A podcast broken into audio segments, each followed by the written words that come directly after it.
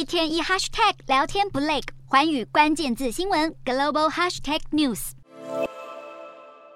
The pandemic is over. 新冠疫情爆发以来，已经过了两年多的时间。美国总统拜登近期接受访问时，宣告疫情大流行已经结束。拜登这一番言论引发媒体与工位专家集体反弹。《华盛顿邮报》社论便指出，美国过去一周每天因为染疫而病故的患者，仍超过四百人。还有专家指出，美国过去二十八天通报了两百万例确诊，而新冠肺炎依然高居全美第四大死因。要宣告疫情大流行结束，还言之过早。拜登争议的言论播出后，疫苗相关股票更是应声下跌，其中莫德纳股价十九日重挫百分之七点一四，触及近三个月以来的低点；辉瑞和 Novavax 也分别下跌了百分之一点二八和百分之六点五一。虽然全球死亡病例已经逐渐放缓，不过世界卫生组织秘书长谭德赛表示，疫情大流行尚未终结。世卫组织对疫情终结表达乐观，不过国际货币基金却指出，全球近六十个低收入国家因为疫情冲击，面临数百亿以上的资金缺口，而九成国家的人类发展指数在近两年急剧下降。虽然全球疫情正逐步脱离高峰，但是对经济和生活品质造成的伤害已经是既定事实。